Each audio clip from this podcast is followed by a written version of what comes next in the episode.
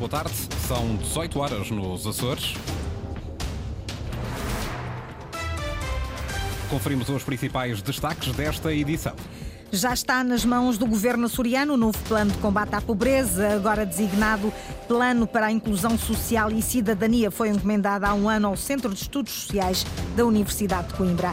Construção Civil Açoriana está a contratar trabalhadores de África, Ásia e até da América do Sul para responder às necessidades de mão de obra no setor.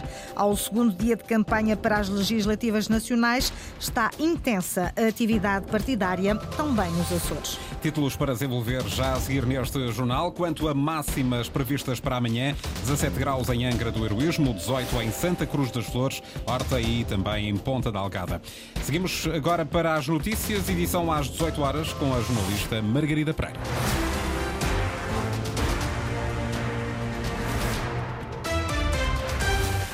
Combate à pobreza e exclusão social nos Açores há pouco mais de um ano. Em novembro de 2022, o Governo Regional firmou um protocolo de cooperação com José Manuel Mendes, do Centro de Estudos Sociais da Universidade de Coimbra, para coordenar um diagnóstico sobre a pobreza nos Açores. O plano acaba de ser entregue ao Governo Regional, muda de nome para uma nova abordagem, Lília Almeida tem como designação Plano Regional para a Inclusão Social e a Cidadania. O PRISC pretende diminuir a pobreza na região até 2028. Foi elaborado com coordenação do professor José Manuel Mendes, do Centro de Estudos Sociais da Universidade de Coimbra, e teve por base centenas de contributos, explica o vice-presidente do governo. Fizeram um retrato da sociedade nos seus mais diversos estratos, fizeram mais de uma centena de entrevistas, uma centena crescida de entrevistas, nas ilhas eh, todas e, obviamente, com esses contributos todos que deram da sociedade civil, organizaram este programa, que tem eh, cinco grandes eixos, não é? E eh, cerca de 22 medidas. Portanto, é muito concreto. Artur Lima desvenda algumas das medidas que o plano propõe. Por exemplo, a nível do, do rendimento, o apoio monetário às crianças e jovens dos agregados familiares destinatários do PRIS. Na educação, o reforço do ensino especializado com currículos adequados à economia local. Uh, eventualmente também tem aqui uma medida que é a atribuição de incentivos financeiros através de uma conta poupança, uh, logo se conclua os diversos ciclos de ensino. Uh, também na área da saúde, ter o acesso gratuito à medicação com parcerias.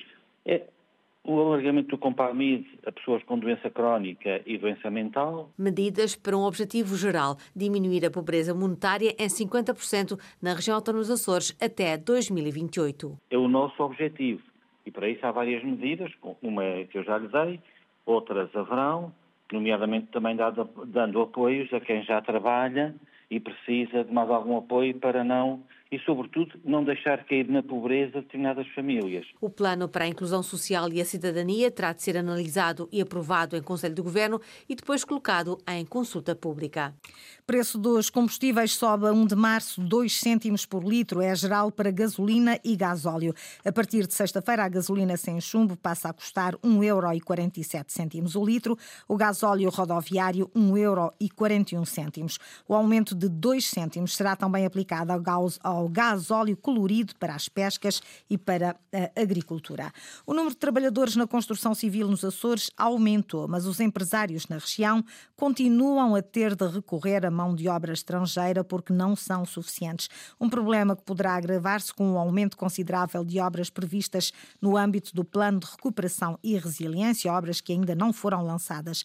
É a leitura da Presidente da ICOP, a Associação dos Industriais de Construção Civil. Ainda não foi experienciado no terreno o boom da construção. No entanto, aquilo que existe é que eh, o que as empresas estão a sentir é que para aquele volume de trabalho que têm neste momento e que conjuga investimento público e investimento privado, já estão a sentir muita dificuldade em cumprir os prazos dos planos de trabalho. A única solução que as empresas têm neste momento, ao nível uh, da mão de obra, é de facto a contratação de trabalhadores estrangeiros. Não existe outra forma. No final de 2023, nós já estávamos com mais 25% do número de trabalhadores no setor que tínhamos em dezembro de 2022. Portanto, passamos de 7.850 para 9.800 trabalhadores no setor. Temos eh, mão de obra estrangeira, mas também temos muitos trabalhadores que nós acreditamos que vêm da construção civil paralela, portanto, trabalhadores que já estavam no setor, mas que não estavam legalizados. Alexandra Bragança, em declarações à Lusa, a presidente da ECOPA, diz que a grande maioria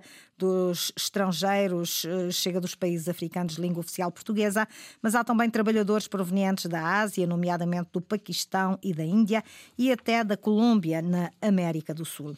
Madeira, os Correios implementaram alterações sem informar o governo regional. Em resposta escrita à Antena 1, os CTT informam que após esclarecimento do tema com a Inspeção-Geral das Finanças, os reembolsos do subsídio social de mobilidade voltam a ser pagos mediante o procedimento anterior. É já a partir de amanhã. Campanha eleitoral para as legislativas nacionais de 10 de março está intensa. atividade partidária também na região. Esta noite, os socialistas têm comício em Ponta Delgada, com a presença de Pedro Nuno Santos, o líder nacional. Durante a tarde, o cabeça de lista pelos Açores, Francisco César, deu atenção aos problemas da comunicação social dos Açores e defendeu que o Estado deve criar condições à comunicação social. Ana Leal Pereira.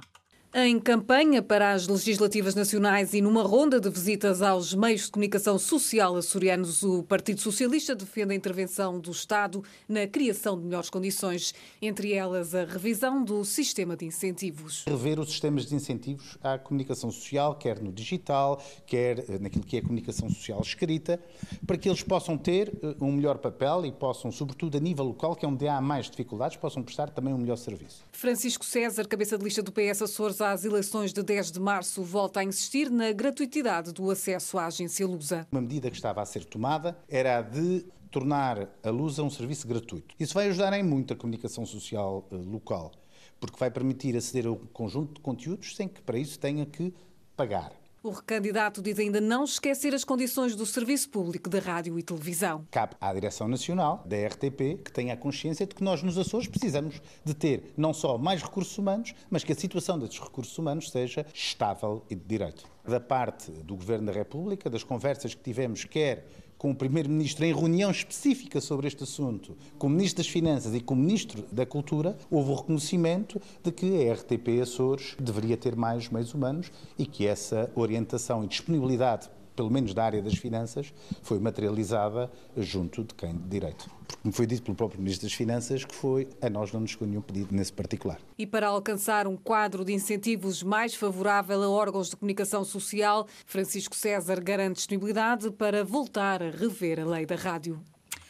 Pela Aliança Democrática, Paulo Muniz foi a Santa Maria, foi dizer que é preciso alterar as regras do pagamento do subsídio de mobilidade nas ligações aéreas dos açorianos ao continente. O cabeça de lista da ADE defende que seja usado o mesmo modelo da tarifa Açores. Tem que, de facto, ser alterado, retirando a burocracia que obriga a irem para filas dos CTT para serem reembolsados e as pessoas passarem a pagar somente os 134 euros e não terem mais qualquer burocracia exigível. Como, aliás, já é a tarifa Açores, em que qualquer açoriano paga somente, no caso da tarifa Açores, os 60 euros e não tem mais nenhum reembolso.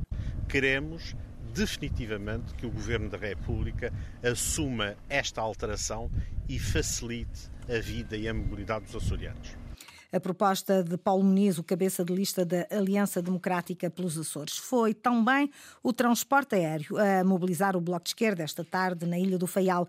A cabeça de lista do Bloco condena qualquer manobra política ou administrativa que resulte na redução do comprimento da pista do aeroporto da Horta ou da sua operacionalidade. O jornalista Luís Branco acompanhou esta ação de campanha. O Bloco de Esquerda reitera o seu compromisso para a ampliação da pista do aeroporto da Horta. Desclassifica qualquer manobra que venha a comprometer acessibilidades aéreas para a Ilha do Faial. O importante é assumir compromissos e o Bloco tem o compromisso assumido de defesa intransigente deste projeto. E é preciso que ganhe mais força para que na Assembleia da República possa uh, defender uh, o, o, interesse do Faial acima de qualquer outra coisa. Temos, na última década, apresentado propostas, tanto na Assembleia da República como aqui no Parlamento dos Açores, para garantir a defesa destas reivindicações e, uh, e até já apresentámos uma proposta para que este este projeto fosse considerado de interesse público. Joana Betancourt, primeira candidata do Bloco de Esquerda à Assembleia da República, critica opositores e o adiar decisões. Estamos agora sobre esta ameaça. Muito se deve, por um lado, ao PSD e CDS, que, enquanto governo, privatizaram a ANA, entregando-lhe os aeroportos, e também, por outro, pelo PS, que tem empurrado este assunto com a barriga. Por isso, a candidata do BE deixa posição que diz clara sobre o assunto. Basta o Bloco ter mais força na Assembleia da República para que possamos realmente ter essa exigência, porque já, já vimos que tanto PS como PSD, ou neste caso AD, nada vão fazer sobre o assunto e têm vindo a arrastar o problema. Campanha do Bloco de Esquerda na Ilha do Faial com a problemática da ampliação da pista do aeroporto da Horta em plano de fundo. Um assunto que voltou recentemente às preocupações políticas depois de um hipotético anúncio de Ana Vancy a integrar as zonas de segurança na atual pista, diminuindo por isso o seu cumprimento descontaminação efetiva e toda a informação clara sobre a situação da contaminação dos solos e aquíferos da Ilha Terceira. A exigência foi feita hoje por Judite Barros, a cabeça de lista da CDU, Francisco Faria. A descontaminação dos solos e aquíferos da Terceira não se faz só por palavras, é preciso ação, diz Judite Barros, candidata da CDU às legislativas nacionais pelo Círculo Eleitoral dos Açores.